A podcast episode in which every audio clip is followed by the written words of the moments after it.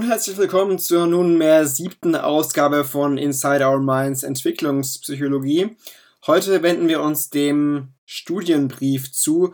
Äh, falls ihr euch wundert, zum jetzigen Zeitpunkt erscheint die siebte Folge vor der sechsten. Ich bin also ganz disruptiv unterwegs, was einfach daran liegt, dass ich mir den Studienbrief ähm, vor der Themenliste 6 angeschaut habe. Einfach weil ich auch mal selbst ein bisschen Abwechslung haben wollte bis ich dann auch äh, beim Bearbeiten gemerkt habe, dass, dass dieser Studienbrief dann doch recht umfangreich ist. Aber so ist es nun mal. Ich werde mir Mühe geben, alle Fragen der Themenliste bezüglich des Studienbriefes gut zu beantworten. Es waren ja 26 Fragen, die da gestellt wurden. Ähm, ich werde versuchen, das ja äh, möglichst knapp und doch möglichst ausführlich hinzukriegen, denn sonst ähm, kommen wir wahrscheinlich wieder ja bei einer recht äh, langen Zeitdauer raus. Wenn ich jetzt für jede Frage irgendwie fünf Minuten rede, kann man sich schnell ausrechnen, dass wir da morgen noch dran sitzen. Insofern mal schauen, ein bisschen Wiederholung war ja auch wieder dabei teilweise. Fragen wurden ja auch schon im Siegler beantwortet und es ging ja auch darum, Querverbindungen zu suchen und zu finden zum Siegler. Ähm, ja, genau, also jetzt Folge 7, Folge 6 mit dem Studienbrief 6 äh, mit, dem, mit der Themenliste 6 natürlich, äh, liefere ich dann auch nach und dann nach dieser Themenliste 6 ähm, können wir uns dann auch der Einführung 2 zuwenden und den Themenlisten, die uns dann erwarten. Wuhu, Vorfreude. Ähm, fangen wir direkt an, würde ich sagen, und zwar mit der ersten Frage, die in der Themenliste auftauchte, und zwar, was ist eine empirische Wissenschaft? Fängt ganz vorne an im Studienbrief mit den Grundbegriffen und zwar ist die Psychologie eben eine Wissenschaft, die systematisch am realen Menschen gemessen wird und schaut, ob die Vorhersagen, die die Psychologie halt trifft, dann auch zutreffen. Es ist also keine normative Wissenschaft, auch wenn Normen und Werte implizit in die Forschung mit einfließen. Und auf Seite 13 wird dann auch nochmal ein bisschen genauer beschrieben, dass die Psychologie eben eine empirische Wissenschaft ist und dass mit Hilfe systematischer Methoden psychische Phänomene zugänglich und erforschbar gemacht werden. Also Experiment, Beobachtung und Befragung. Und da geht es natürlich auch um Hypothesen unter anderem, die so lange gültig sind, wie sie nicht widerlegt werden können. Das ist also so ähm, ja, im Schnelldurchlauf zum Thema Empirie und empirische Wissenschaft. Ist ja jetzt nichts Neues für uns, denke ich. Insofern ja, keine, keine Weltneuheit. Gleich weiter zur zweiten Frage. Was ist ein psychologisches Konstrukt? Auch das wird recht früh im Studienbrief beantwortet, aus Seite 14 nämlich, und da heißt es, ein Konstrukt ist eine gedankliche Hilfskonstruktion für die Beschreibung von Phänomenen, die nicht direkt beobachtbar sind, sondern nur aus anderen beobachtbaren Daten erschlossen werden können. Es geht also um theoretische Konstrukte wie Aggression, Emotion, Identität, Selbst, Freundschaft, Trieb, Persönlichkeit und so weiter, die, ja, wie ich gerade gesagt habe, man nicht direkt beobacht, äh, beobachten kann, sondern ja, dafür braucht man eben Konstrukte, die man dann operationalisieren muss, damit wir auch alle dasselbe verstehen unter solchen Konstrukten. Äh, ja, diese Phänomene beziehen sich eben auf das menschliche Verhalten und solche Konstrukte kann man halt nicht sehen, hören, riechen, schmecken oder anfassen. Also, wie gesagt, äh, gedankliche Hilfskonstruktion für die Beschreibung von Phänomenen, die nicht direkt beobachtbar sind. Beispiel habe ich ja gegeben, Selbstfreundschaft, Trieb und so weiter. Ist, glaube ich, jetzt auch nichts krass Neues gewesen. Insofern auch gleich schon mal weiter mit der nächsten Frage. Und zwar ging es da um die Frage, was Operationalisierung bedeutet. Sollte jetzt eigentlich auch für uns äh, schon klar sein. Und zwar geht es, ich habe es ja gerade eben auch schon ein bisschen angesprochen, um die Konstrukte unter anderem, die man dann ja irgendwie messbar machen muss. Und dafür benutzt man die Operationalisierung. Das heißt, man muss sich entscheiden, welche Verhaltens- oder Erlebensweisen man als Indikator für ein Konstrukt heranziehen möchte. Und das ist dann eben die Operationalisierung. Ähm, man kann also ein Konstrukt auf eine operationale Definition reduzieren. Ähm, zum Beispiel kann man sagen, äh, ich möchte die Intelligenz als Konstrukt, denn ich kann ja Intelligenz nicht direkt beobachten, operationalisieren, indem ich einen Intelligenztest dafür nehme. Also ich operationalisiere das Konstrukt Intelligenz durch den Intelligenztest. Das heißt, Intelligenz ist dann das, was der Intelligenztest XY misst. Es geht aber bei der Operationalisierung um die Spezifikation der Erhebungsmethode, auch um das Erhebungsinstrument, um Teile des Instruments, die zur Gewinnung der empirischen Information benutzt werden sollen. Und es geht auch um die Art der Aufbereitung dieser Informationen für die eigentliche Analyse. Also man sieht, diese Operationalisierung ist vielfältig, vielseitig und ist ja sehr wichtig, wenn es darum geht, ähm, wissenschaftliche Daten zu generieren oder auch ähm, Arbeiten, Bachelorarbeiten, Masterarbeiten, was auch immer ähm, zu schreiben, weil eben Konstrukte dadurch ja, zugänglich gemacht werden können, indem dann eben alle wissen, was man unter einem bestimmten Konstrukt versteht, indem man es eben operationalisierbar macht. Wie gesagt, Beispiel Intelligenz und Intelligenztest als äh, operationalisiertes Erhebungsinstrument zum Beispiel. Die Frage 4 bezog sich auf Vor- und Nachteile der Fragebogenuntersuchung. Diese Antwort findet sich auf Seite 19 äh, des Studienbriefes. Und zwar ist der Nachteil eines solchen Fragebogens die Tatsache, dass man ähm, Phänomene, psychologische Phänomene nicht immer in Zahlen ausdrücken kann. Also bei einem geschlossenen Fragebogen sieht das ja so aus, dass man ähm, von 1 bis 5 zum Beispiel eine Antwort geben muss. Wir alle haben ja wahrscheinlich schon mal an solchen Tests vielleicht im Internet teilgenommen, wo es dann heißt, ähm, wie sehr stimmen Sie der Aussage zu von 1 bis 5 und dann äh, wissen wir manchmal nicht, okay, was sollen wir jetzt eigentlich ankreuzen, denn manchmal trifft bei uns im Leben 1 zu, manchmal wiederum 5. Und das ist genau so ein Nachteil, dass es eben schwer ist, ähm, ja, eine Entscheidung oder eine Option genau in eine Zahl äh, auszudrücken. Das heißt, Zahlen sind psychologisch gesehen nicht immer valide und gültig. Also ähm, diejenigen, die dann den Fragebogen auswerten, wissen ja nicht, was diejenigen, die daran teilgenommen haben, sich dabei gedacht haben oder was sie sich nicht dabei gedacht haben, wie sie einzelne Fragen zum Beispiel verstanden haben und wie sie sehr oder gar nicht ähm, bewerten oder einschätzen. Also wenn es jetzt darum geht, äh, ich stimme sehr zu, ich stimme gar nicht zu und so weiter. Das ist also so ein bisschen das Problem mit diesen geschlossenen Fragebögen. Man weiß nicht genau, was im Kopf der Teilnehmer abläuft. Man weiß nicht genau, wie sie diesen Fragebogen interpretieren und ob die angekreuzte Zahl für unterschiedliche Menschen nicht unterschiedliche Bedeutungen hat. Ähm, Vorteil liegt auf der Hand. Äh, es ist unaufwendig, diese Methode einzusetzen und daher wird sie auch sehr gerne von Psychologen verwendet. Die Frage 5 beschäftigte sich mit den Display Rules, also der Frage, was sind Display Rules und wie ähm, können diese erforscht werden. Die Antwort darauf findet sich unter anderem auf Seite 21 zunächst. Und zwar geht es darum, um die äh, Kompetenzen der Perspektivübernahme. Ähm, Kinder tun sich dabei eher noch schwer, je nach Alter, Erwachsene nicht mehr. Also es geht um die Frage, wie sehen mich andere und um eine Kenntnis von sozialen und kulturellen Regeln. Ähm, und zwar darum, wenn es geht, äh, angemessene Ausdrucksverhalten zu zeigen. Also es geht um die Frage, welches Ausdrucksverhalten wird erwartet. Das sind dann also die Display Rules. Ähm, als Beispiel ein 19 Monate altes Kind fällt zu Boden und beginnt dann erst zu weinen, wenn es sich beobachtet weiß oder fühlt. Das heißt, es ist dann in der Lage, äh, Gefühl und Ausdruck zu entkoppeln.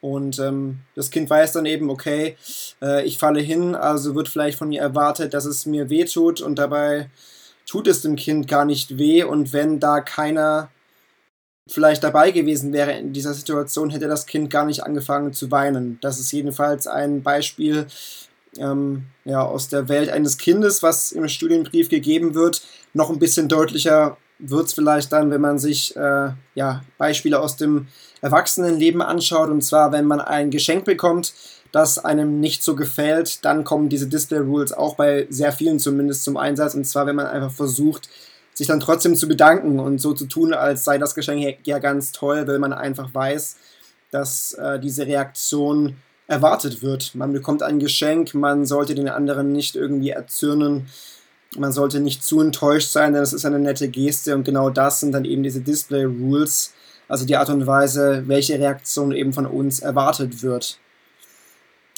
Genau, so viel zu den Display Rules. Die Frage, wie das erforscht werden kann, ähm, ja, auf viele, vielerlei Art und Weise, schätze ich mal. Im Studienbrief war da ein Experiment ähm, angegeben, und zwar ging es da um eine Stichprobe von 72 Kindern und um ein Querschnittdesign, um ja, eine Stichprobe und mit Hilfe dieser Stichprobe möchte man natürlich auf eine Grundgesamtheit schließen. Und da ging es eben genau um diese Frage, wie diese Kinder reagieren, wenn man ihnen äh, ein Geschenk gibt, das ihnen gefällt und das ihnen nicht gefällt. Also mit Hilfe dieses Tests hat man dann quasi die Display Rules der Kinder erforscht und dabei einmal äh, zwei Altersgruppen eben untersucht. Ähm, genau, so hat man das dann gemacht äh, mit einer Zufallsauswahl. Und wie gesagt, man möchte auf die Grundgesamtheit schließen. Ja, im Prinzip weiß ich dann auch nicht, was da sonst äh, mit gemeint sein soll, mit wie kann das erforscht werden. Natürlich wie immer mit einer Stichprobe und mit ähm, einem Experiment, in diesem Fall eben ein Querschnittsdesign. Also Display Rule, wie gesagt, äh, die Art und Weise, so die Konvention, die Erwartung, die man an uns hat, wie man in einer bestimmten Art und Weise reagieren soll. Ähm, ja, was sozusagen sozial, kulturell und so weiter äh, verlangt wird, gefragt ist. Ich denke, das Geschenkbeispiel hat das Ganze ganz gut dargestellt und verkörpert. Machen wir gleich weiter mit der nächsten Frage. Und zwar war das die Frage 6. Was bedeutet Generalisierung? Habe ich ja gerade eben eigentlich auch schon angesprochen. Es geht um die Generalisierbarkeit. Das heißt, wenn man solche Experimente macht, mit einer Stichprobe möchte man am Ende auch ähm, auf die Grundgesamtheit schließen. Dafür gibt es ja auch die Inferenzstatistik unter anderem. Also Generalisierbarkeit von Stichprobe auf eine Gesamtheit schließen. Das Problem ist halt, dass die Stichproben, die man so hat, nicht immer repräsentativ sind. Also wenn man auch an unsere Versuchspersonenstunden denkt, daneben halt Psychologiestudenten, Studierende teil. Und jetzt kann man sich überlegen, ob das dann im Endeffekt so eine repräsentative Stichprobe ist, wenn dann nur ja, Studenten dran teilnehmen aus dem Westen, gut aufgeklärt und mit psychologischer Vorkenntnis ausgestattet. Ähm, das wäre also ein Beispiel, wo eine Generalisierbarkeit ja vielleicht nicht so einfach vollzogen werden kann. Generalisierbarkeit aber sollte, denke ich, auch soweit klar sein, der Begriff. Die Frage 7 war die Frage nach der ökologischen Validität. Äh, das wird unter anderem auf der Seite 26 beantwortet. Ähm, und zwar geht es darum, dass die Ergebnisse aus solchen Experimenten, was auch immer, die ja in recht artifiziellen Kontexten äh, stattfinden können, dass diese dann auch auf die Welt da draußen in Anführungszeichen äh, übertragbar sind. Also die Ergebnisse müssen auch auf die Welt da draußen anwendbar sein und nicht nur auf diese artifiziellen äh, Umgebungen und Bedingungen, die man so in Experimenten vorfindet. Ähm, Uri Bronfenbrenner, den wir ja schon äh, im Podcast davor gehört haben, äh, hat unter anderem mal gesagt, äh, dass in der Entwicklungspsychologie die Science of Strange Behavior of Children in Strange Situations with Strange Adults for the briefest possible periods of time sei. Und das genau soll es ja eben nicht sein. Also äh, natürlich finden die Experimente dann mal in komischer, in Anführungszeichen, Umgebung statt, zum Beispiel auch im Labor. Aber es muss natürlich dann am, am Ende ne, ja, möglich sein, das Ganze, wie gesagt, auf die Welt da draußen zu übertragen. Ähm, ja, also ökologische Validität ist laut Bronfenbrenner das Ausmaß, in dem die von den Versuchspersonen einer Untersuchung erlebte Umwelt die Eigenschaften hat, die der Forscher voraussetzt. Das heißt, es ist kein Problem, auch Laborexperimente durchzuführen. Auch Laborexperimente können ökologisch valide sein. Ähm, dann ist es allerdings notwendig, das zu berücksichtigen.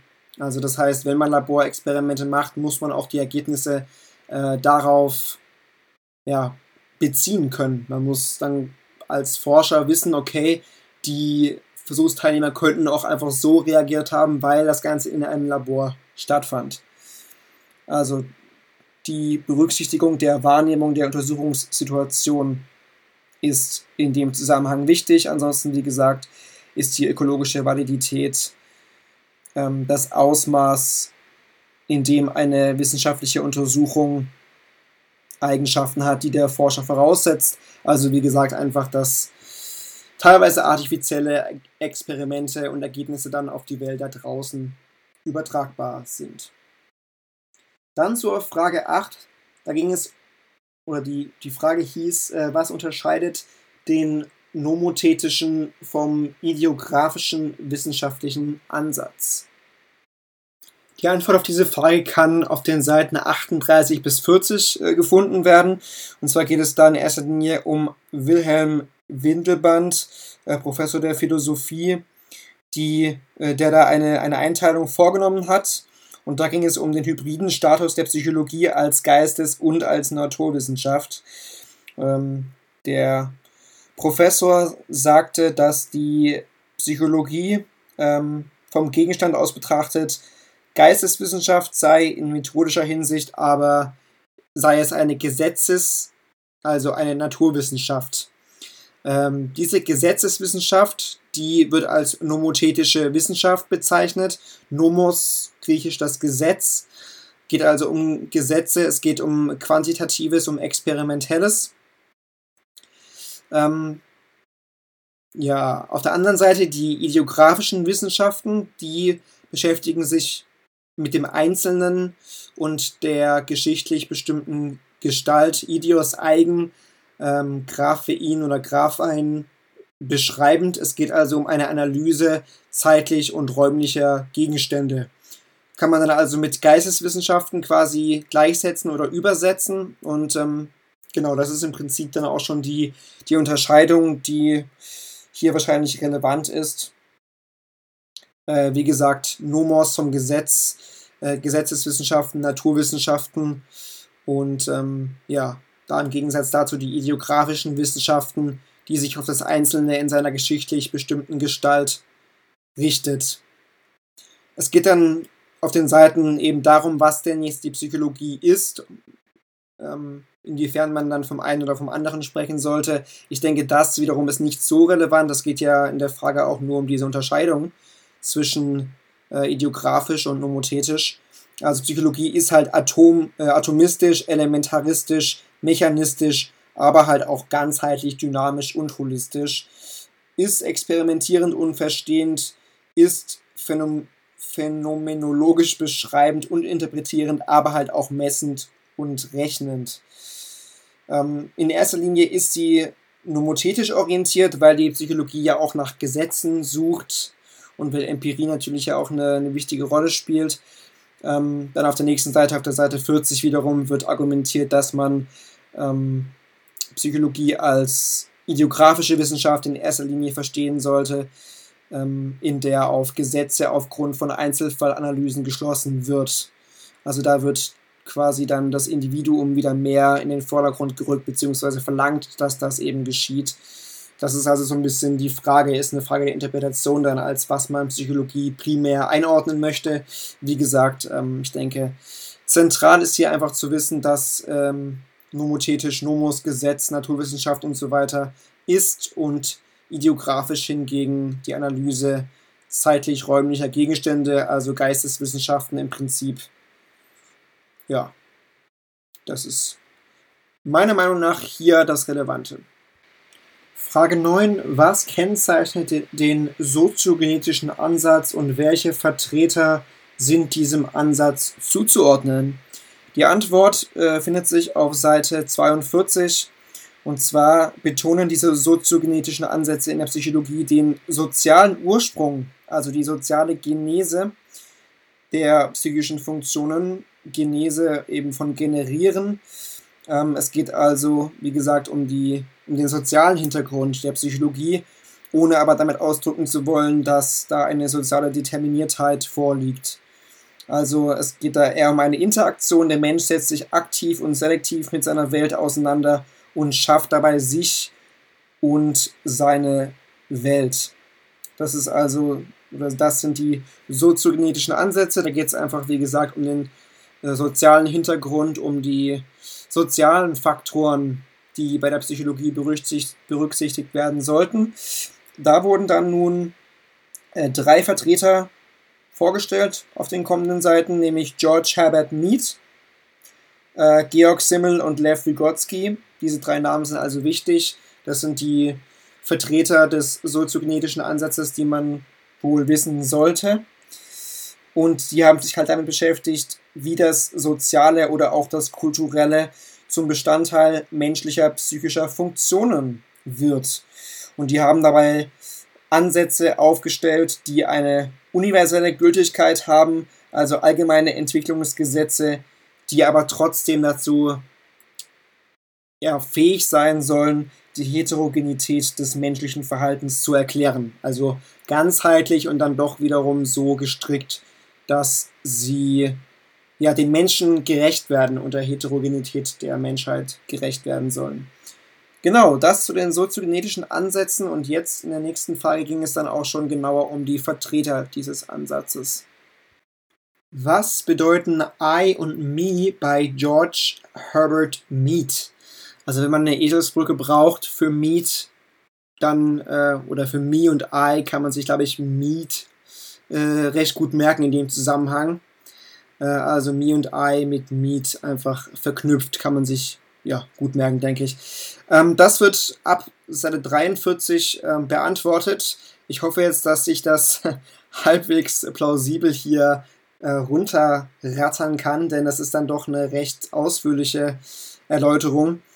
Ähm, es geht um Gedanken zum Selbst generell, also um die Betrachtung des Selbst. Und da hat dieser Miet halt eine Zweiteilung vorgenommen.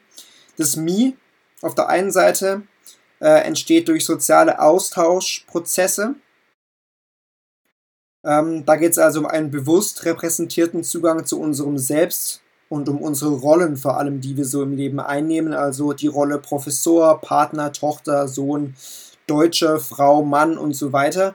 Das ist das Mi, das sind äh, stabile Zustände, ähm, über die Zeit stabile Komponenten des Selbst, strukturell, konventionell und auch die internalisierte Han Haltung sozial anderer. Also heißt auf gut Deutsch, äh, das, was andere von mir halten, das ist das Mi im Prinzip. Denn wir definieren uns ja auch darüber, was andere in uns sehen oder was andere ähm, von uns halten. Also wir sind alle Psychologiestudenten und dadurch, dass wir das sind, reagieren äh, Menschen auf uns auf eine bestimmte Art und Weise oder sehen uns dann als Psychos oder was auch immer und die Art und Weise, wie sie reagieren, wie sie uns ansehen, wie sie unsere soziale Rolle auch wahrnehmen, ähm, definiert dann das Me. Ja. Bei uns jetzt Studenten, wie gesagt, auch Professor und so weiter, ist eine ähm, soziale Rolle und definiert dann das Me. Äh, die Professorin hat dann jetzt hier ja, zum Beispiel das Beispiel gebracht, als sie dann Professorin wurde, haben die Menschen ganz anders auf sie, als, äh, auf sie reagiert im Vergleich, als sie noch Studentin war. Und dementsprechend hat sich dann auch ihr Mi dadurch einfach verändert. Also das Mi entsteht durch Rollenübernahme, durch kindliches Rollenspiel, durch Kommunikation, aber auch durch symbolische Prozesse.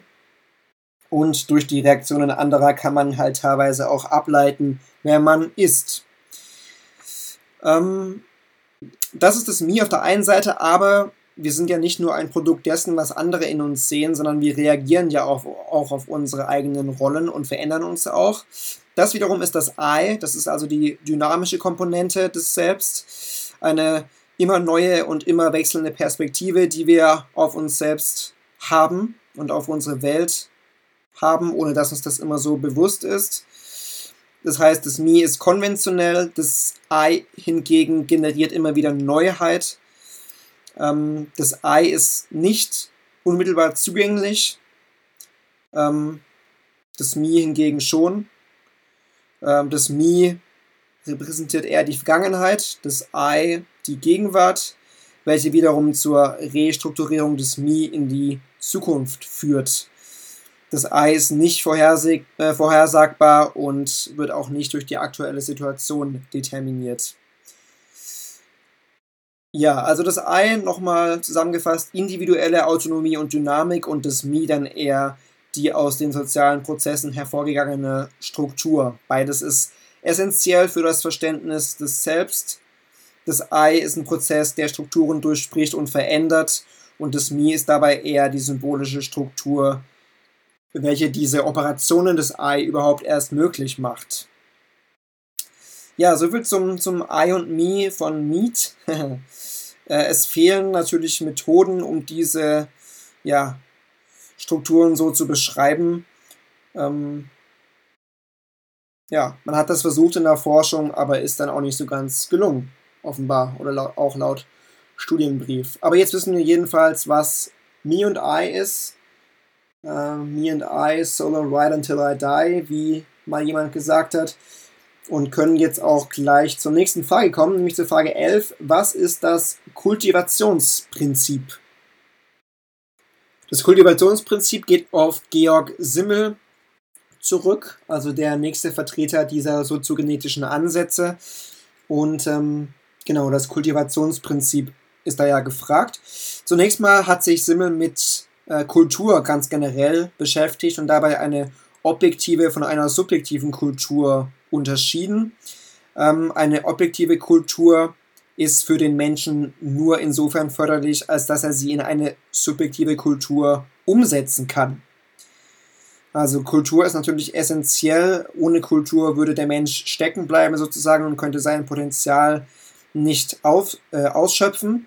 Aber mit Hilfe der Kultivation kann der Mensch zu etwas werden, was er alleine nicht werden könnte. Ähm, ja, kann man mit einem Obstbaum zum Beispiel oder mit der Kultivierung eines Obstbaumes vergleichen oder wird im Studienbrief damit verglichen. Ähm, hier steht dann auch noch, dass ja, man zum Beispiel auch aus dem Holz eines Baumes äh, ein, ein Segelmast anfertigen könnte. Das wiederum trägt dann auch aber nicht zur Kultivierung eines Obstbaumes bei. Also äh, ja, Kultivierung findet nicht immer statt oder wird nicht immer von den Menschen so erfolgreich umgesetzt, aber manchmal dann eben doch. Ähm, ja. Kultivation ist ein wechselseitiger Prozess, das ist noch wichtig zu wissen. Das heißt, wir kultivieren uns quasi selbst, indem wir die Welt kultivieren. Das ist dann, glaube ich, so die Essenz des Ganzen. Also es gibt eben eine subjektive und eine objektive Kultur die objektive Kultur ist quasi all das, was es schon gibt, die Dinge, die wir haben, ja, sei es vielleicht Medien oder Bücher, was auch immer. Und wir nehmen dann diese, diese Dinge und machen das dann zur subjektiven Kultur. Ähm, und dadurch stellen wir unsere Welt her und dadurch komplettieren wir dann auch unser Selbst. Durch den puren Konsum von Dingen kann keine persönliche Entwicklung und auch keine Kultivation stattfinden. Ähm, und es ist dann auch so, dass zum Beispiel geliebte Objekte, die wir haben, zu einem Teil unseres Selbst werden. Also irgendwelche Objekte, die uns sehr viel bedeuten, ähm, ja, sind dann eben auch quasi äh, wichtig in dem Zusammenhang und ja, sind hier in dem Zusammenhang mit Kultivation noch zu erwähnen. Also zum Beispiel wird hier das Beispiel angegeben, wenn man irgendein Objekt verliert, äh, hat man das Gefühl, einen Teil von sich selbst verloren zu haben. Das ist dann wahrscheinlich auch wieder ein Beispiel für objektive und subjektive Kultur. Wir haben irgendwelche Gegenstände, irgendein Kuscheltier, was ja objektiv ist, ein äh, objektives Kulturstück und durch unsere Verwendung wird das Ganze dann subjektiv. Also wir kultivieren uns, wechselseitiger Prozess ist wichtig. Ähm, wir kultivieren die Dinge und die, Kult die Dinge kultivieren auch automatisch uns. Genau, soviel zu Simme. Und ähm, jetzt machen wir auch gleich weiter mit dem nächsten Vertreter des soziogenetischen Ansatzes, und zwar Vygotsky. Frage 12. Was bedeutet das Konzept der Zone der nächsten Entwicklung von Vygotsky? Und wie könnte das Konzept mit den Prozessen Guided Participation und Scaffolding zusammenhängen? Äh, Guided Participation und Scaffolding sollte jetzt bei euch natürlich alles klingeln, denn das haben wir ja schon besprochen. Das kam ja schon im Buch vor. Und jetzt, wie gesagt, soll hier der Zusammenhang geschlossen werden zwischen diesen beiden Begriffen und der Zone der nächsten Entwicklung. Ja, laut Vygotsky äh, spielt sich Entwicklung in einem Bereich zwischen Gegenwart und Zukunft ab. Und in diesem Bereich logischerweise sind dann die Entwicklungsmöglichkeiten auch nur äh, rudimentär angelegt. Also da ist quasi vieles möglich und nichts wirklich fest äh, und festgelegt. Äh, diese Zone der nächsten Entwicklung sind uh, processes in the further development uh, still are on their way already, already growing through, and already tomorrow will be bear fruit. Tomorrow transfer to the level of actual development. Also das ist dann quasi diese Zone der, der nächsten Entwicklung, so zwischen, zwischen Gegenwart und Zukunft, glaube ich, äh, verdeutlicht das Ganze nochmal ganz gut. Jetzt ist die Frage, okay, wie werden denn diese Entwicklungsmöglichkeiten realisiert? und durch wen werden die realisiert. Da spielen zwei Wege eine Rolle, und zwar zum einen die individuelle Aktivität, das ist die, das Spiel im Kindesalter, das ist die Fantasie im Jugend- und Erwachsenenalter, aber auch die soziale Leitung, die sich in verschiedenen Formen zeigen kann. kan Kanalisierung, Unterdrückung, Anweisung etc. wird im Studienbrief als Beispiel angegeben. Ähm, individuelle, individuelle Aktivität ist dabei obligatorisch, also sehr wichtig und da hebt Vygotsky nochmal die Rolle des Spiels hervor, quasi als Möglichkeit für diese Entwicklung in der Zone der nächsten Entwicklung. Ähm, da heißt es unter anderem, in play the child is always higher than his average age. Ähm, da lägen all tendencies of development ähm, und Play to Development sollte verglichen werden mit Teaching Learning to Development. Also da sieht man, welche große Rolle da dem Spiel laut Vygotsky zukommt. Ähm ja, und wie gesagt, äh, da ist diese individuelle Aktivität wichtig, aber halt auch diese soziale Leitung. Und diese soziale Leitung äh, kann unter anderem halt auch dadurch gegeben werden, indem andere versuchen, dem Kind eine bestimmte Richtung zu geben. Das ist also dieses, äh, diese Komponente des Lehrens. Ähm ja, hier heißt es ja auch, wie gesagt, Play to Development should be compared with Teaching Learning to Development. Also wie gesagt, das äh, Lehren Lernen ist da ein sehr wichtiges Konzept. Einerseits hängt die Entwicklung von der Person selbst ab, aber halt auch von der Richtungsdirektiven der sozial anderen. Jetzt sollte schon klar geworden sein, wie der Zusammenhang ist zu Scaffolding und Guided Participation. Nochmal kurz zur Wiederholung. Scaffolding war ja so eine Hilfestellung, die darauf sich berief, dass man ähm, ja, Kindern Hilfestellungen gibt, indem man zum Beispiel Anleitungen gibt für irgendwelche Spiele oder indem man zum Beispiel ähm, die Erwartungen nochmal vermittelt, die man auf, an das Kind hat. Oder zum Beispiel ein Lehrer, der den Kindern Quellen gibt für ihre Aufgaben. Das wäre ein Beispiel für Scaffolding. Und Guided Participation war ja so ähnlich. Ähm, auch einfach eine Hilfestellung. Ich glaube, im Buch war ja das Beispiel angegeben, wenn die Eltern die Puzzlestücke richtig rumhalten, damit die Kinder das dann gleich nehmen können und gleich einfügen können. Das sind dann also solche Hilfskonzepte einfach. Jetzt ist es noch klarer, wie, da, wie das Ganze da reinpasst. Also Scaffolding und Guided Participation unterstützen dann natürlich dieses Further Development in der Zone der nächsten Entwicklung. Und das sind natürlich krasse Beispiele für diese soziale Leitung, die ja so elementar ist für diese Entwicklung. Ähm, für die Komplettierung eben neben dem eigentlichen Spiel. Und äh, es war ja von der Richtungsdirektiven äh, der Rede, die Rede, und das ist dann eben dieses Lehren-Lernen-Prinzip. Also im Prinzip einfach äh, sind Scaffolding und Guided Participation zwei Beispiele, wie die Entwicklung in der Zone der nächsten Entwicklung stattfinden kann und wie sie realisiert werden kann. Einerseits, wie gesagt, durch die individuelle Aktivität des Kindes, durch das Spiel an sich und dann aber auch durch die Einflüsse von außen, durch die soziale Leitung, durch das Lehren.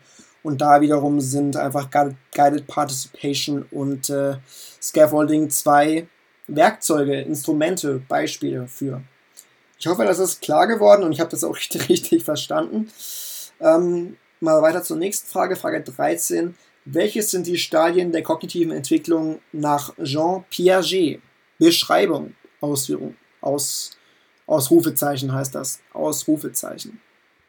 Auch das ist ja dann wiederum eine Wiederholung. Insofern äh, versuche ich das auch knapp zu halten. Es gibt vier Stadien der kognitiven Entwicklung nach Piaget. Und äh, wenn man ja die Professorin richtig versteht, dann geht es eher darum, wie Kinder neue Schemata entwickeln. Also das ist dann eher wahrscheinlich der Fokus und der Schwerpunkt des Ganzen und nicht, dass man diese Phasen jetzt äh, auswendig lernt, also dass man genau weiß, wann diese Phasen beginnen, sondern Piagets äh, Fokus lag dann auch eher darauf zu begreifen, wie Kinder neue Schemata entwickeln. Ähm, die erste Stufe der kognitiven Entwicklung ist die sensomotorische Stufe von der Geburt bis zum Alter von circa zwei Jahren. Der Säugling denkt, indem er mit den Augen, den Ohren, den Händen und dem Mund aktiv auf seine um Umwelt einwirkt. Also äh, ja, die Motorik spielt da einfach eine wichtige Rolle, weil dadurch dann eben so ähm, ja, die Entwicklung mehr oder weniger vonstatten geht. Ähm, ja, es wird an einem Faden gezogen, es wird die Spieluhr zum Klingeln gebracht, äh, es wird ein Spielzeug gefunden und so weiter. Also da stehen eben diese ja, äh, sensomotorischen Aspekte im Vordergrund der Entwicklung. Die zweite Phase, die zweite Stufe ist die präoperationale Stufe im Alter von zwei bis sieben Jahren. Es geht dann um Symbole zur Repräsentation ihrer Entdeckungen.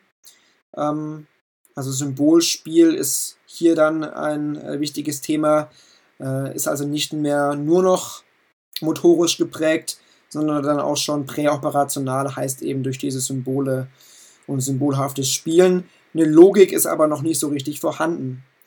Das kommt dann erst in der nächsten Stufe, der konkret operationalen Stufe im Alter von 7 bis 11 Jahren. Dann wird es prälogisch in Anführungszeichen äh, zum Beispiel wird diese Mengen Mengenkonstanzaufgabe dann verstanden, die hatten wir ja auch schon angesprochen. Also man versteht, dass sich die Menge äh, zweier Behälter nicht einfach verändert, nur weil das eine äh, Behältnis, das eine Glas anders aussieht als das andere. Ja, das war ja diese Mengenkonstanzaufgabe. Da haben also die Kinder eine gewisse Logik. Ähm, sie sind in der Lage, ähm, Objekte hierarchisch in Gruppen zuordnen zum Beispiel. Aber natürlich reicht da das Denken im Alter von 7 bis 11 noch nicht an das Denken eines Erwachsenen heran, weil es noch nicht formal abstrakt ist. Das kommt dann im nächsten Step, also die formal operationale Stufe im Alter ab 11 und darüber hinaus. Da geht es dann also nicht mehr nur um dieses Prälogische, sondern dann auch um die Fähigkeit zur Abstraktion.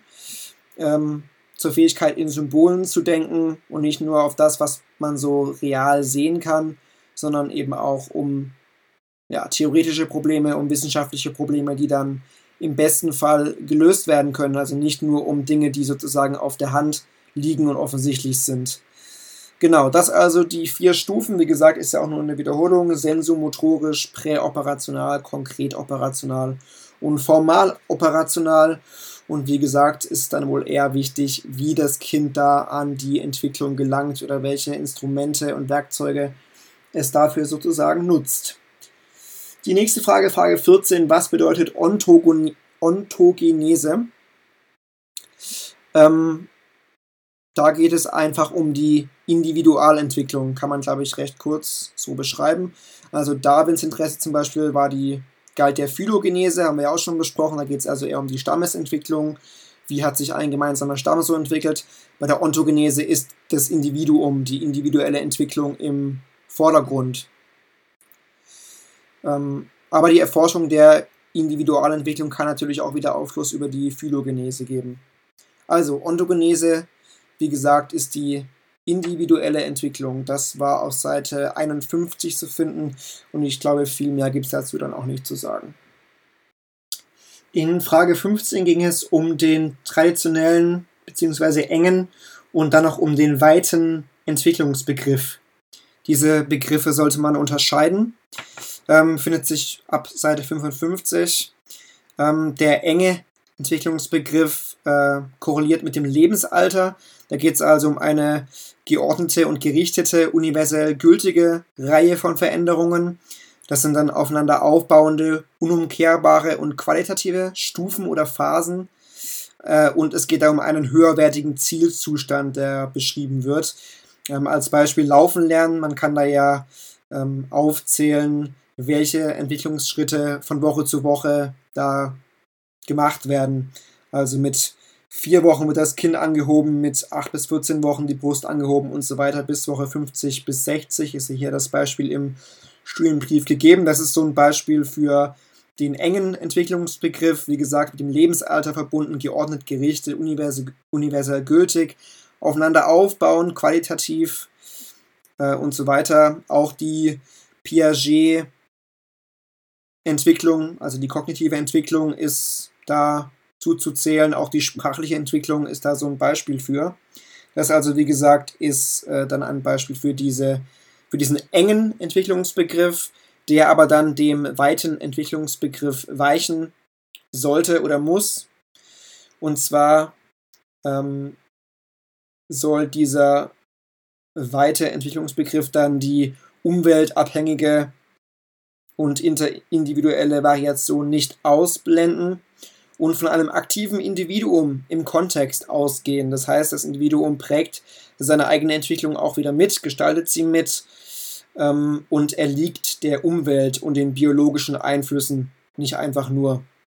Also nicht so passiv und man wird dann von seiner Umwelt einfach so geprägt, sondern man gestaltet die Umwelt einfach und seine Entwicklung aktiv mit.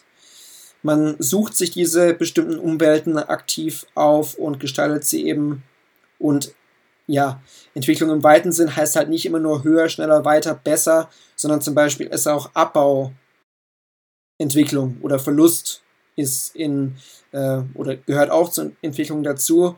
Äh, man kann sich ja nicht immer nur in allen Bereichen des Lebens entwickeln, sondern Verlust oder Abbau ist da auch natürlich ein Thema. Und das ist dann bei diesem weiten Entwicklungsbegriff einfach auch mit inbegriffen. Und wie gesagt, beim engen Begriff geht es ja immer nur um dieses nächster Step, nächster Step, dann ist die nächste Phase und alles hin auf den Zielzustand auf, äh, ausgerichtet. Und äh, ja, beim weiten Begriff der Entwicklung ist es einfach flexibler und ja, begreift das Individuum eben auch als Gestalter seiner Entwicklung und ähm, ja, wie gesagt, bezieht dann auch den Abbau mit ein als Schritt in der Entwicklung und den Verlust. Da gibt es noch die klassischen Entwicklungstheorien und die modernen Entwicklungstheorien auf Seite 56. Die haben jetzt für mich nichts direkt mit diesem engen und, und weiten Entwicklungsbegriff zu tun. Das sind wahrscheinlich auch nochmal Beispiele dafür, wie man das dann so unterscheiden kann, eng und weit, aber ich glaube, die wesentlichen Unterschiede habe ich jetzt gerade schon äh, erwähnt.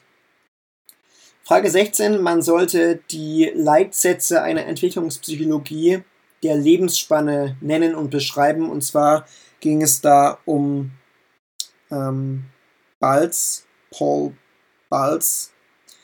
Ähm, ich weiß gerade ehrlich gesagt nicht, habe ich jetzt gerade nicht nachgeschaut, was für ein Landsmann er ist. Äh, Ent Entwicklungspsychologe in Berlin. Das heißt, wahrscheinlich wird er ein Deutscher sein.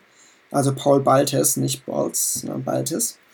Genau, äh, also die Leitsätze der Entwicklungspsychologie, der Lebensspanne. Ähm, da gibt es im Prinzip sieben Konzepte und Leitsätze, die da äh, bei Baltes ähm, genannt werden. Und zwar fängt das an mit, der, mit dem Konzept der lebenslangen Entwicklung. Das heißt, ontogenetische Entwicklung, also der, die individuelle Entwicklung, ist ein lebenslanger Prozess. Ähm, hört also nicht einfach irgendwann auf. Und während der gesamten Entwicklung in allen Phasen können kontinuierliche und diskontinuierliche Prozesse auftreten. Das nächste Konzept ist die Multidirektionalität. Das heißt, äh, die Entwicklung kann in verschiedenen Verhaltensbereichen variieren. Ähm, zum Beispiel Intelligenz versus Emotion, aber auch innerhalb der, derselben Verhaltenskategorie sind da Variationen möglich. Also es ist möglich, eben in einem Bereich äh, Wachstum zu zeigen und im anderen Abbau. Das heißt eben Multidirektionalität. Entwicklung ist nicht immer nur in eine Richtung quasi bemerkbar, sondern da gibt es halt auch Widersprüche sozusagen in der Entwicklung. Dann das dritte Konzept, Entwicklung als Gewinn und Verlust. Es ist eben nicht nur ein Zuwachs äh, zu erkennen bei der Entwicklung, sondern es ist halt auch ein Verlust da, wie ich ja eben auch gerade schon gesagt habe. Ähm, Entwicklung setzt sich immer aus Gewinn, Wachstum und Verlust, Abbau zusammen. Plastizität, das nächste Konzept, Ähm, psychologische Entwicklung ist eine hohe intraindividuelle Plastizität, also eine Veränderbarkeit innerhalb einer Person. Ähm, die Entwicklung einer Person variiert je nach Lebensbedingungen und je nach Lebenserfahrungen. Und die Entwicklungspsychologie hat es, hat es sich zur Aufgabe gemacht, das Ausmaß der Plastizität und die Grenzen auch der Plastizität zu untersuchen. Das nächste Konzept ist die geschichtliche Einbettung. Äh, das heißt, die Entwicklung variiert je nach historisch-kulturellen Bedingungen. Äh, also die Ontogenese hängt auch natürlich von den soziokulturellen Bedingungen einer geschichtlichen Ära ab und auch vom spezifischen Zeitverlauf. Also die Geschichte spielt einfach eine sehr entscheidende Rolle, wie wir auch teilweise schon davor gehört haben. Kontextualismus, das nächste Konzept. Ähm, jeder individuelle Entwick Entwicklungsverlauf resultiert aus der Wechselwirkung dreier Systeme von Entwicklungseinflüssen, nämlich altersbedingte, geschichtlich bedingte und nicht normative Systeme. Und äh, die Wechselwirkung und das Zusammenspiel dieser, dieser drei Systeme kann dann mit Hilfe von Prinzipien des Kon Kontextualismus charakterisiert werden. Also es geht um die Wechselwirkung dieser drei Systeme, altersbedingte, geschichtlich bedingte und nicht normative Systeme. Es kommt also immer auf den Kontext an bei der Entwicklung zwischen diesen drei Systemen. Und dann das letzte Konzept ist die multidis multidisziplinäre Betrachtung. Das heißt, man muss psychologische Entwicklung auch im Kontext anderer Disziplin Disziplinen sehen, also Anthropologie, Biologie, Soziologie. All diese Disziplinen beschäftigen sich ja auch mit menschlicher Entwicklung und nicht nur die Psychologie. Also multidisziplinäre Sichtweise ist wichtig. Und die Psychologie kann eben Entwicklung auch nur ausschnittsweise repräsentieren. Und für alles Weitere sind dann eben diese Disziplinen sehr wichtig. Zur Frage 17, was ist das SOK-Modell nach Baltes? Nennen Sie ein eigenes Beispiel. Wir sollten im Leben versuchen, unsere Entfaltungsmöglichkeiten und Gewinne zu optimieren. Und dafür gibt es ein Modell, das von Baltes beschrieben wird. Und das ist das SOK-Modell. Ähm, SOK steht für selektive Optimierung mit Kompensation. Ähm, sind drei Strategien, und die im Zusammenspiel ähm, ermöglichen dann eine erfolgreiche lebenslange Entwicklung. Also Selektion, wir wählen uns aus den vorhandenen Leb Lebensmöglichkeiten die aus, die wir verwirklichen wollen. Optimierung dann an zweiter Stelle, wir suchen uns Mittel, um das Gewählte möglichst gut zu, tu zu tun. Und drittens die Kompensation, wenn Mittel wegfallen und die uns nicht mehr zur Verfügung stehen, dann müssen wir darauf flexibel reagieren. Kurz ein Beispiel dazu, das wurde ja gefordert. Ein Konzertpianist, der in die Jahre gekommen ist, ja, kann nicht mehr so schnell natürlich spielen wie ein junger Pianist.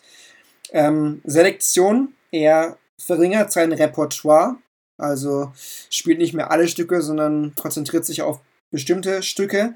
Zweite, zweiter Prozess, Optimierung.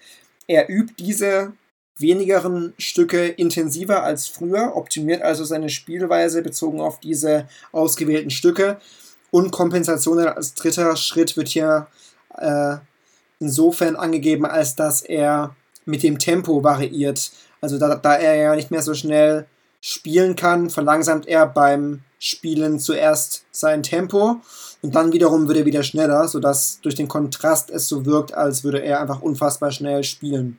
Also er trickst quasi ein bisschen und äh, kompensiert dadurch seine ja, Mittel, die er nicht mehr hat. Genau. Also, äh, Strategie ist, sich auf wenige Ziele zu beschränken, diese sehr energisch zu verfolgen und nach geeigneten Ressourcen der Kompensation suchen. Das ist im Prinzip das SOK-Modell, wenn man so will. Frage 18. Warum ist Alter keine unabhängige Variable im eigentlichen Sinne? Kann man schnell beantworten auf Seite 61. Äh, das Alter ist keine richtige Variable, denn niemand kann das Alter äh, variieren. Ja, das ist ja recht einfach. Ähm, deshalb gibt es ja zum Beispiel auch diese Quasi-Experimente. ähm, weil man einfach das Alter nicht, nicht variieren kann. Ja? Man kann bei einer Gruppe an Versuchsteilnehmern nicht das Alter manipulieren. Man kann nicht sagen, okay, die Leute sind jetzt mal 12, die anderen sind 15, sondern das Alter steht einfach fest und ist daher keine richtige Variable äh, in Anführungszeichen. Keine unabhängige Variable im eigenen Sinne. So jedenfalls habe ich das verstanden. Ähm, ja. Genau, und dann äh, schließe ich die nächste Frage auch noch gleich an, und zwar äh, Frage 19. Welchen Stellenwert hat das Alter in der entwicklungspsychologischen Forschung? Da ist Seite 62 wahrscheinlich recht relevant zu, und zwar würde ich mal sagen, keine allzu hohe Stellung eigentlich, denn die Entwicklungspsychologie äh, beschäftigt sich eigentlich oder interessiert sich für die Zustände zwischen diesen Alters, ja, würde ich mal sagen. Also es geht ähm, nicht um den Vergleich zweier Zustände, sondern um das, was dazwischen äh, passiert. Ähm, also durch den Vergleich von Zuständen lassen sich die Fragen nach dem Entwicklungsprozess ja nicht beantworten. Ähm, ja, also die Entwicklungslogik von psychischen Phänomenen, die orientiert sich nicht an Altersgrenzen. Das heißt ja auch, die Psyche kennt nicht die künstliche physikalische Dimension des Alters. Ich denke, da kann man auch nochmal auf Piaget verweisen. Ähm, er hat sich halt dafür interessiert, wie die Kinder sich entwickeln und wie diese Entwicklung zwischen den einzelnen Stadien äh, funktioniert. Und nicht so wichtig sind da die einzelnen Altersschritte, denn Alter ist ja eh keine richtige Variable, wie wir gerade äh, gehört haben. Und es ist ja dann recht unwichtig zu sagen, okay, mit 5 war es so und mit 7 war es so, sondern es geht um die Art und Weise, wie die Kinder sich zwischen diesen Alterspunkten, Altersschritten entwickelt haben. Natürlich ist trotzdem immer wieder Alter auch eine, eine Variable und spielt dann bei den Quer- und Längsschnittdesigns eine Rolle, aber wenn man dann diese diesen Text hier ran, heranzieht auf Seite 62, würde ich mal, wie gesagt, sagen, das Alter spielt da keine so hohe Rolle oder hat keinen so hohen Stellenwert in der Entwicklungspsychologie. Frage 20 und 21 versuche ich jetzt auch mal ein bisschen zusammenzufassen, denn auch das haben wir ja schon besprochen davor. Da ging es um Querschnitt- und Längsschnittstudie bzw. Methode. Man sollte die jeweils beschreiben, Vor- und Nachteile nennen und begründen, warum die so häufig zum Einsatz kommen, beziehungsweise bei der Längenschnittstudie ist es so, dass die selten zum Einsatz kommen und das sollte man eben begründen. Ja, die Querschnittstudie ist eine einfache und schnelle Art, Aussagen über ontogenetische Entwicklung zu treffen. Das ist also schon ein Vorteil und auch der Grund, warum das oft eingesetzt wird, einfach und schnell. Da geht es ja darum, ähm, ja, Stichproben von Individuen aus verschiedenen Altersgruppen ähm, zu einem bestimmten Zeitpunkt ein einziges Mal zu untersuchen auf den interessierenden Merkmalsbereich bezogen. Also wie gesagt, nur ein einziges Mal, deshalb geht es schnell, deshalb ist es einfach, deshalb ist es schnell durchzuführen. Also methodisch quasi überlegen, diese Querschnittmethode. Ähm, es ist einfacher auch Versuchspersonen zu gewinnen für eine Untersuchung, weil das ja nur einmal erfolgen muss, im, im Gegensatz zur Längsschnittstudie. Also auch das ist ein Vorteil. Aber natürlich können Alterseffekte ähm, oder Ko Kohorten können mit Alterseffekten konfundiert sein. Das ist also ein Nachteil. Also die Teilnehmer können natürlich unterschiedlichen Generationen angehören und dadurch äh, werden dann einfach Effekte verzerrt, die man da äh, messen möchte. Also zum Beispiel ist ja das Beispiel gegeben, man möchte Medienerfahrung ähm, unterscheiden. Und dann ist es so, dass natürlich Zehnjährige eine ganz andere Medienkompetenz haben als 60-Jährige. Aber das liegt logischerweise nicht daran, dass äh, ja, 60-Jährige im Alter abbauen, sondern einfach daran, dass wir als Digital Natives ja ganz anders zum Beispiel mit Medien aufwachsen als Senioren. Und äh, dadurch, dass man dann nur einmal eben ähm, eine Stichprobe zieht, kann man solche Faktoren und Aspekte halt nicht mit berücksichtigen. Und deshalb kann dann eben so eine Konfundierung äh, vorliegen und passieren. Und es sagt halt auch nichts über die äh, individuellen Entwicklungsverläufe aus. Also über einen gewissen Zeitraum kann man da halt nichts feststellen. Ähm, man hat auch keine Daten über die Richtung in den einzelnen Altersgruppen erfolgenden individuellen Veränderungen. Ähm, ja, das sind also so diese Nachteile, die so eine Querschnittmethode hat. Die Denkschnittmethode ist der methodische Königsweg, so heißt es hier in der, im Studienbrief. Ähm, denn hier wird halt eine altershomogene Stichprobe über die Zeit ähm, untersucht. Und ähm, hier wird auch wieder das Alter als unabhängige Variable betrachtet. Also wenn man nochmal zum Stellenwert zurückgeht, das Alter hat, denke ich, schon einen hohen Stellenwert, weil es halt oft natürlich auftaucht und auch verwendet wird in der Querschnitt- und auch in der Längsschnittstudie, aber es sagt halt nicht viel über die Entwicklung eigentlich aus. Ich denke, so kann man das vielleicht äh, nochmal zusammenfassen. Ja, die Längsschnittuntersuchung ist sehr zeitaufwendig, denn man muss ähm, Erhebungszeiträume meist, zumeist über Jahre hinweg abwarten. Man muss natürlich auch immer die gleichen Versuchsteilnehmer gewinnen für diese äh, Längsschnittmethode.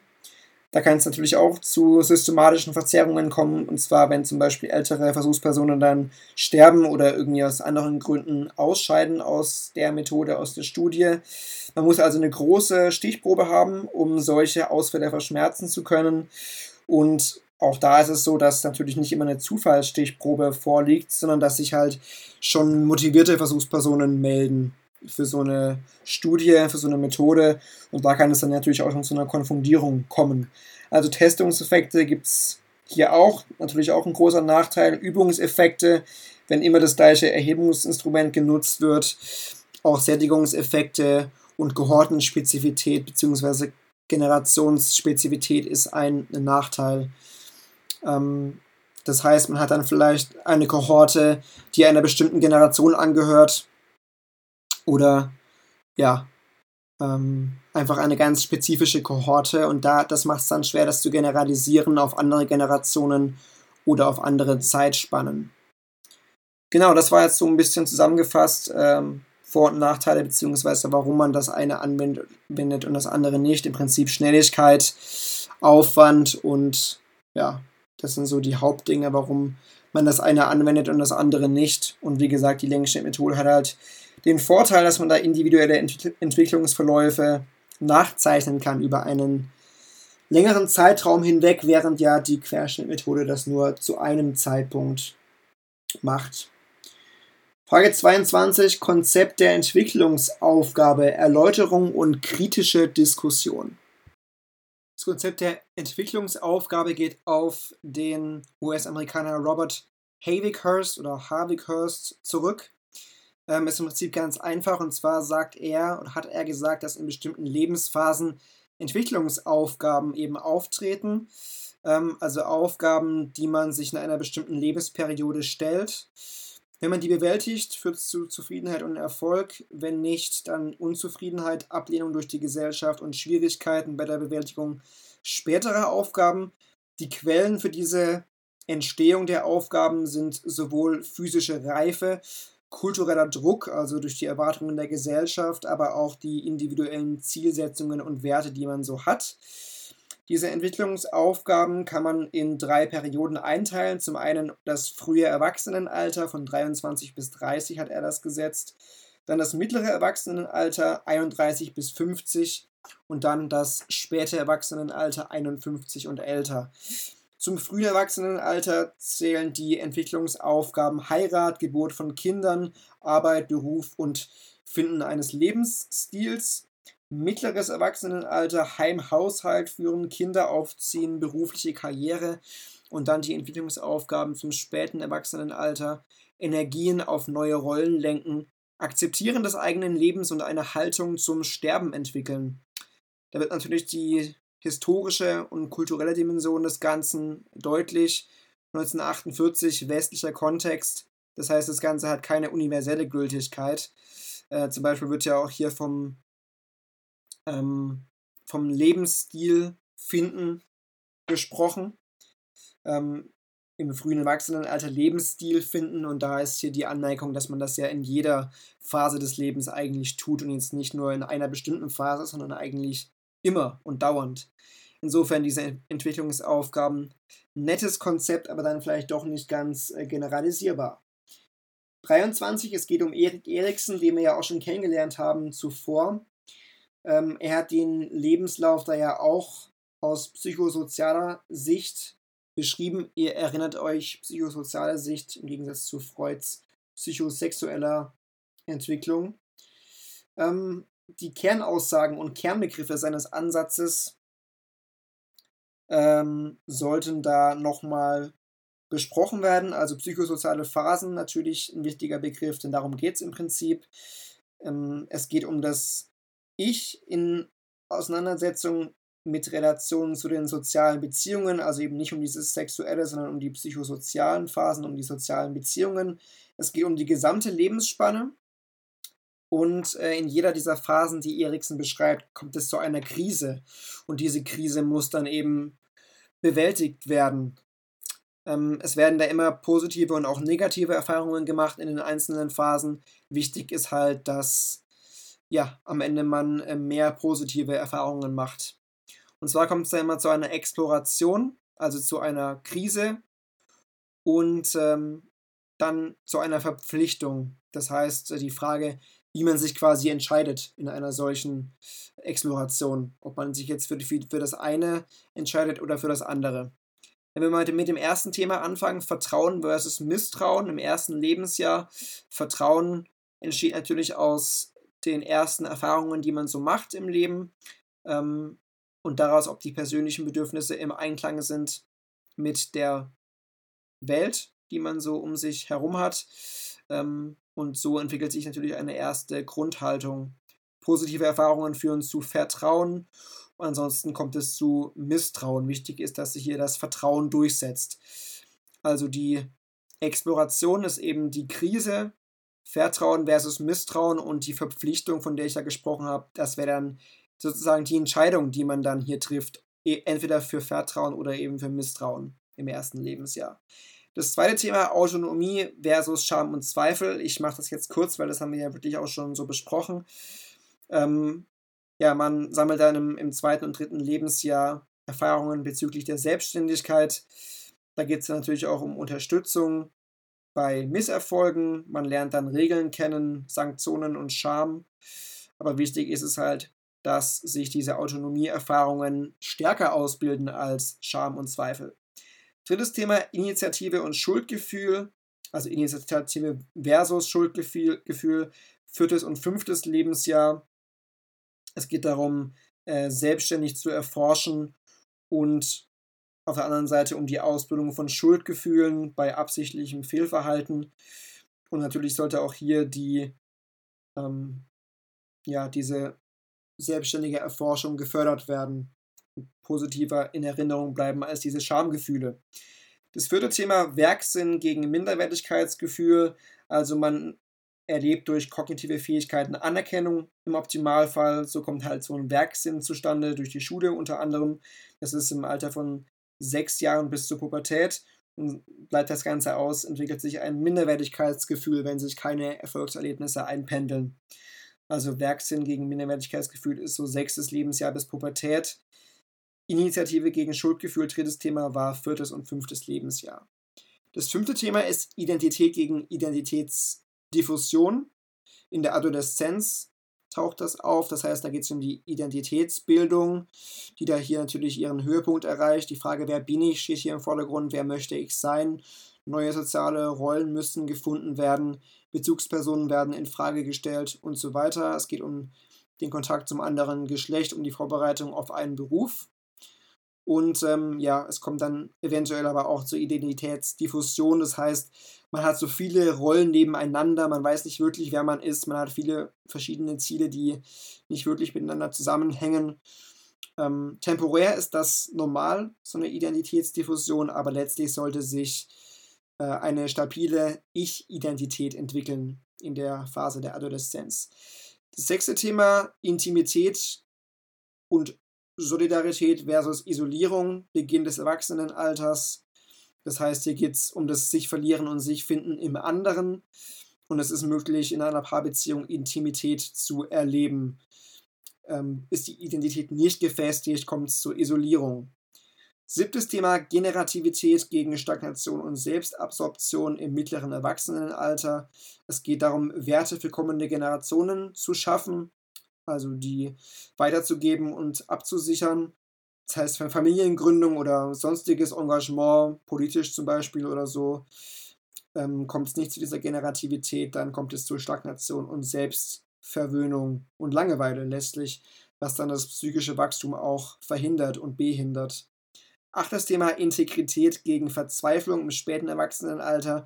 Das Leben muss dann hier akzeptiert werden, wie es war, im Prinzip mit allen positiven und negativen Erlebnissen und Ereignissen. Ist das nicht der Fall, wird das nicht akzeptiert, dann kommt es zur Verzweiflung, denn das Leben ist dann so nicht mehr signifikant zu ändern, laut Eriksen jedenfalls.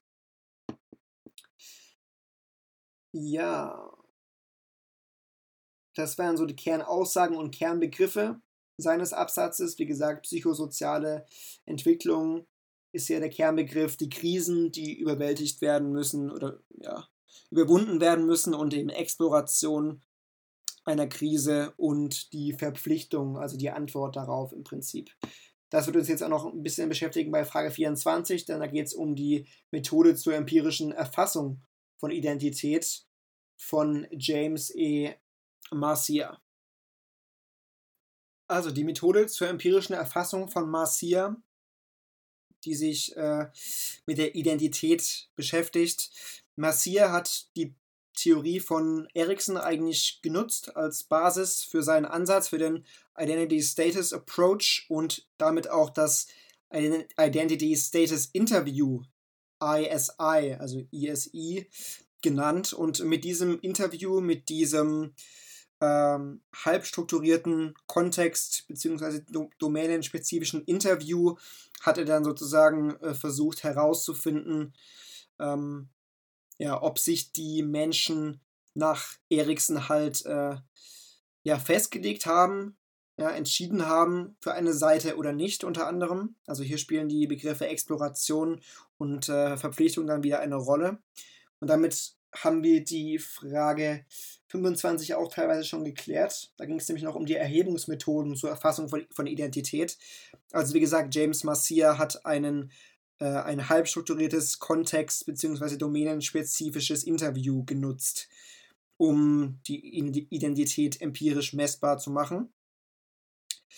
Ähm, Domänen habe ich ja gerade erwähnt. Also es geht darum, dass man noch Kontexte mit einbezogen hat, denn Entwicklung kann ja in verschiedenen Kontexten stattfinden. Im beruflichen Bereich zum Beispiel oder im schulischen Bereich, aber auch im politischen oder religiösen Bereich, aber auch im Bereich Freundschaft, Partnerschaft und Sexualität. Das wurde dann hier noch berücksichtigt bei diesem Fragebogen. Also es wurde in verschiedenen Domänen quasi nach diesen Entwicklungen gefragt. Und innerhalb dieser Kontexte können dann eben die Identitätsentwürfe mehr oder weniger stark explorieren, also ja, krisenhaft erlebt werden oder nicht, habe ich ja gerade erklärt, Exploration. Und ja, dann kann eine innere Verpflichtung und Festlegung stattfinden, aber es kann halt auch ausbleiben. Also es muss nicht sein, dass man sich entscheidet für etwas, man kann sich auch einfach gar nicht entscheiden in so einer Phase quasi. Wenn man da quasi fest oder hängen bleibt, ja, in, in so einer Phase, dann kann eine solche Festlegung nicht stattfinden und es kann anscheinend auch sein, dass eine solche Explorierung, also so eine Krise, gar nicht erst erlebt wird, aus welchen Gründen auch immer. Genau, also diese Interviews, dadurch hat er das messbar gemacht, indem er das, äh, die implizite Gewichtung des Ausmaßes von Exploration und Commitment, also diese Verpflichtung, gemessen hat. Und dadurch hat sich ein entsprechender Identitätsstatus ergeben. Ähm, man sieht auf Seite 79 dann nochmal so diese Fragen dieses äh, Interviews quasi, die Marcia da so gestellt hat. Das lese ich jetzt nicht alles nochmal vor, diese ganzen Fragen. Aber das ist, wie gesagt, die Art und Weise, wie er das messbar gemacht hat. Ähm, es gibt dann die Möglichkeit, dass es eine übernommene Identität gibt. Das heißt, ein hohes Commitment ohne Exploration. Also das heißt, ähm, die Menschen oder Kinder haben diese Krise erst gar nicht erlebt. Ja, zum Beispiel, weiß ich nicht, äh, Autonomie gegen Selbstzweifel, haben die erst gar nicht erlebt, aber haben sich trotzdem für etwas entschieden. Ja, also für etwas festgelegt, ohne die Krise überhaupt gemeistert zu haben, indem sie einfach zum Beispiel das übernommen haben, was sie von ihren Eltern kennen. Zum Beispiel, wenn sich ein Jugendlicher für einen Beruf entscheidet, ja, das wäre dann die Domäne Beruf in dem Fall, ähm, macht er das vielleicht einfach, indem er sich das von den Eltern abguckt. Ja, also ein hohes Commitment, aber ohne Exploration benommene Identität. Es gibt aber auch die erarbeitete Identität. Da folgt das Commitment einer Exploration. Also zum Beispiel ja, wägt man lange ab, für welche berufliche Option man sich entscheiden soll und letztlich ja, trifft man dann auch eine Wahl. Also das heißt, es gibt eine solche Krise, äh, wenn es um Identität geht und letztlich entscheidet man sich dann auch. Dann gibt es noch ein Moratorium. Da wird exploriert, ohne dass es zu einem Commitment kommt. Also eine Krise findet statt, aber man schwankt immer so zwischen, zwischen diesen Extremen, ja, äh, die ich ja genannt habe. Also mit, mit diesen Optionen sind dann quasi immer diese zwei Möglichkeiten gemeint, ja. Vertrauen, Misstrauen, Autonomie, Schaden, Zweifel, Initiative, Schuldgefühl und so weiter. Und äh, ja, beim Moratorium trifft man eben keine Entscheidung, kein Commitment. Und der vierte Status, die Identitätsdiffusion, da gibt es keine Exploration und auch kein Commitment. Das heißt, Desinteresse und Beliebigkeit dominieren dann. Genau, das zu dieser empirischen ähm, Messbarkeit sozusagen der Identität unter Marcia. Ähm, es werden dann in den nächsten Seiten noch ein paar andere Methoden festgestellt, um die Identität ähm, messbar zu machen. Ich gehe nicht davon aus, dass das sehr wichtig ist, diese verschiedenen Möglichkeiten. Also auf Seite 82 werden quantitative Ansätze noch beschrieben, um Exploration, Commitment und so weiter messbar zu machen. Äh, quantitativ durch Fragebögen, also nicht durch Interviews, sondern durch Fragebögen kann man das auch noch messen. Entweder indem der Status direkt über die Items erfasst wird oder indirekt über die Verrechnung der Ausprägung der direkt erfassten Dimensionen Commitment und Exploration. Da gibt es zum Beispiel den Utrecht-Gröningen Identity Developmental Scale 2. Da werden die Dimensionen Commitment und Exploration getrennt für unterschiedliche Domänen über Items auf mehrstufigen Skalen erfasst. Wie gesagt, auf Seite 82 nochmal genauer nachzulesen. Es gibt dann zum Beispiel auch noch den Ego Identity Process Questionnaire, EIPQ. Und da gibt es Beispiel-Items, die auf einer fünfstufigen Skala einzuschätzen sind. Also da sieht man einfach, dass es da viele verschiedene Methoden gibt, äh, Identität messbar zu machen. Das wird dann noch ziemlich wirr teilweise, weil es dann ganz viele verschiedene Identitätsbegriffe letzten Endes gibt, was ja auch nicht so toll ist. Auf Seite 83 wird dann auch noch der Extended Objective Measure of Ego Identity Status 2 erwähnt. Äh, hier werden Items direkt formuliert. Ja, die werde ich, glaube ich, nicht alle auswendig lernen. Ich glaube, es geht einfach nur darum, dass man sowohl Fragebögen als auch Interviews dafür nutzen kann. Und Marcia hat zum Beispiel eben dieses Interview genutzt dafür. So, wir kommen zur letzten Frage: Kulturvergleich gegen Kulturpsychologie. Was sind die Hauptunterschiede? Also zwei Hauptströmungen, wenn es um Kultur und Entwicklung im Bereich Psychologie geht. Und wie gesagt, kulturvergleichende Psychologie und Kulturpsychologie sollte man nicht unterschätzen oder nicht äh, ja, über einen Kamm scheren, denn da gibt es als äh, Unterschiede. Kulturvergleichende Psychologie ist ein recht bunter Strauß unterschiedlicher Ansätze. Da werden nach Differenzen und Gemeinsamkeiten zwischen Kulturen gesucht und Kulturen sind in dem Kontext dann meistens einfach Länder. Man spricht auch von Cross-Country-Psychologie. Das meint man eben dann mit Zwischenkulturen bei der kulturvergleichenden Psychologie. Ähm, Länder oder Nationen meistens. Das steht im Übrigen auf Seite 85, 86, geht dann aber noch weiter. Ähm, ja, da werden also in unterschiedlichen Ländern und Altersgruppen Untersuchungen durchgeführt, zum Beispiel dieser fremde Situation-Test, den es da ja gibt. Der kann dann einfach in verschiedenen Ländern äh, ausgeführt werden, durchgeführt werden, um dann die kulturvergleichende Psychologie in dem Zusammenhang ja, auszudrücken. Ähm, man hat Alter und Kulturzugehörigkeit als Variablen und ja, schaut dann eben, wie sich der Einfluss auf die abhängige Variable ähm, auswirkt. Das ist also im Prinzip einfach die kulturvergleichende Psychologie. Die Kulturpsychologie hingegen ist ein bisschen anders. Da geht es nämlich um die Frage, auf welche Weise die Person ihre Lebenswelt konstruiert, also um das Handeln und um das psychische Funktionieren ähm, in Verbindung mit Kultur. Also in, auf welche Weise konstruieren Menschen ihre Lebenswelt und inwiefern sind Menschen mit Kultur in Verbindung. Da geht es also wieder um diese Bedeutungs- und Sinnkonstruktion, um die Acts of Meaning, also wiederum darum, äh, wie Menschen ihre Kultur konstruieren. Es geht um, um Akte des Wünschens, Fürchtens und Hoffens. Und es ist der Fokus gerichtet auf die Bedeutungs- und Sinnstrukturen in einem handlungstheoretischen Rahmen. Das ist also der Unterschied zwischen Kulturpsychologie und kulturvergleichender Psychologie. Ja, da ist also die Kultur, bei dieser Kulturpsychologie ist das ähm, die Kultur ein integraler Bestandteil von psychischen Funktionen.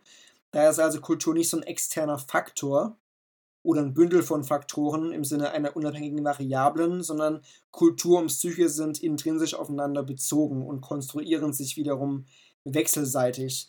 Da wird also auch versucht, diesen komplexen Kulturbegriff äh, zu berücksichtigen bei der Kulturpsychologie. Kultur als fluide, äh, flüchtig implizite Einheit quasi und nicht als fest, stabil, explizit. Ja, also da wird auch das Individuum und seine Subjektivität berücksichtigt bei der Kulturpsychologie. Ja, das ist, glaube ich, das, was man zu Frage 26 wissen sollte. Nochmal vielleicht kurz äh, in eigenen Worten.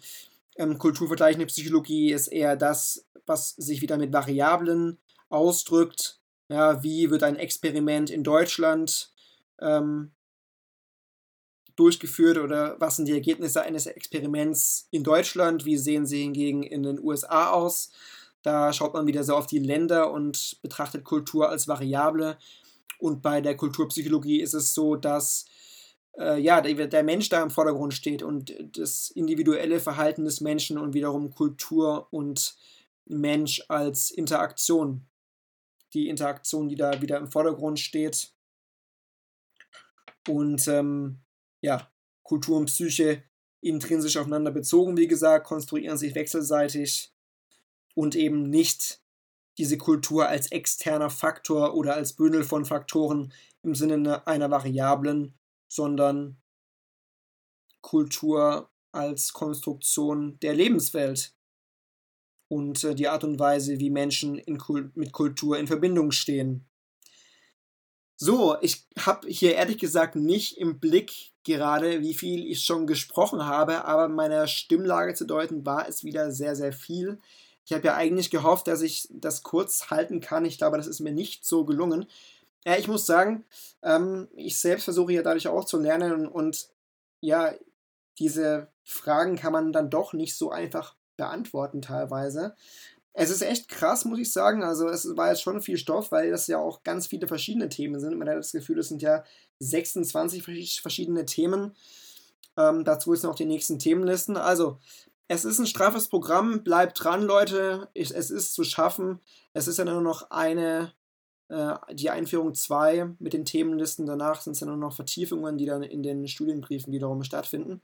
Ich bedanke mich ganz herzlich fürs Zuhören. Ich hoffe, ich habe das für euch gut gelöst. Und ich hoffe, es war nicht zu langwierig. Wenn, wenn doch, dann müsst ihr wohl ein bisschen was überspringen oder weiß ich nicht. Äh, ja. Nicht zuhören, vielleicht. Ja geht jetzt, geht, geht jetzt schlecht. Leute, ich bin auch durch jetzt, es reicht. Ich wünsche euch noch eine gute Zeit. Äh, vielen Dank fürs Zuhören, wie gesagt. Ähm, habt Spaß weiterhin beim Studieren. Man hört sich und ciao.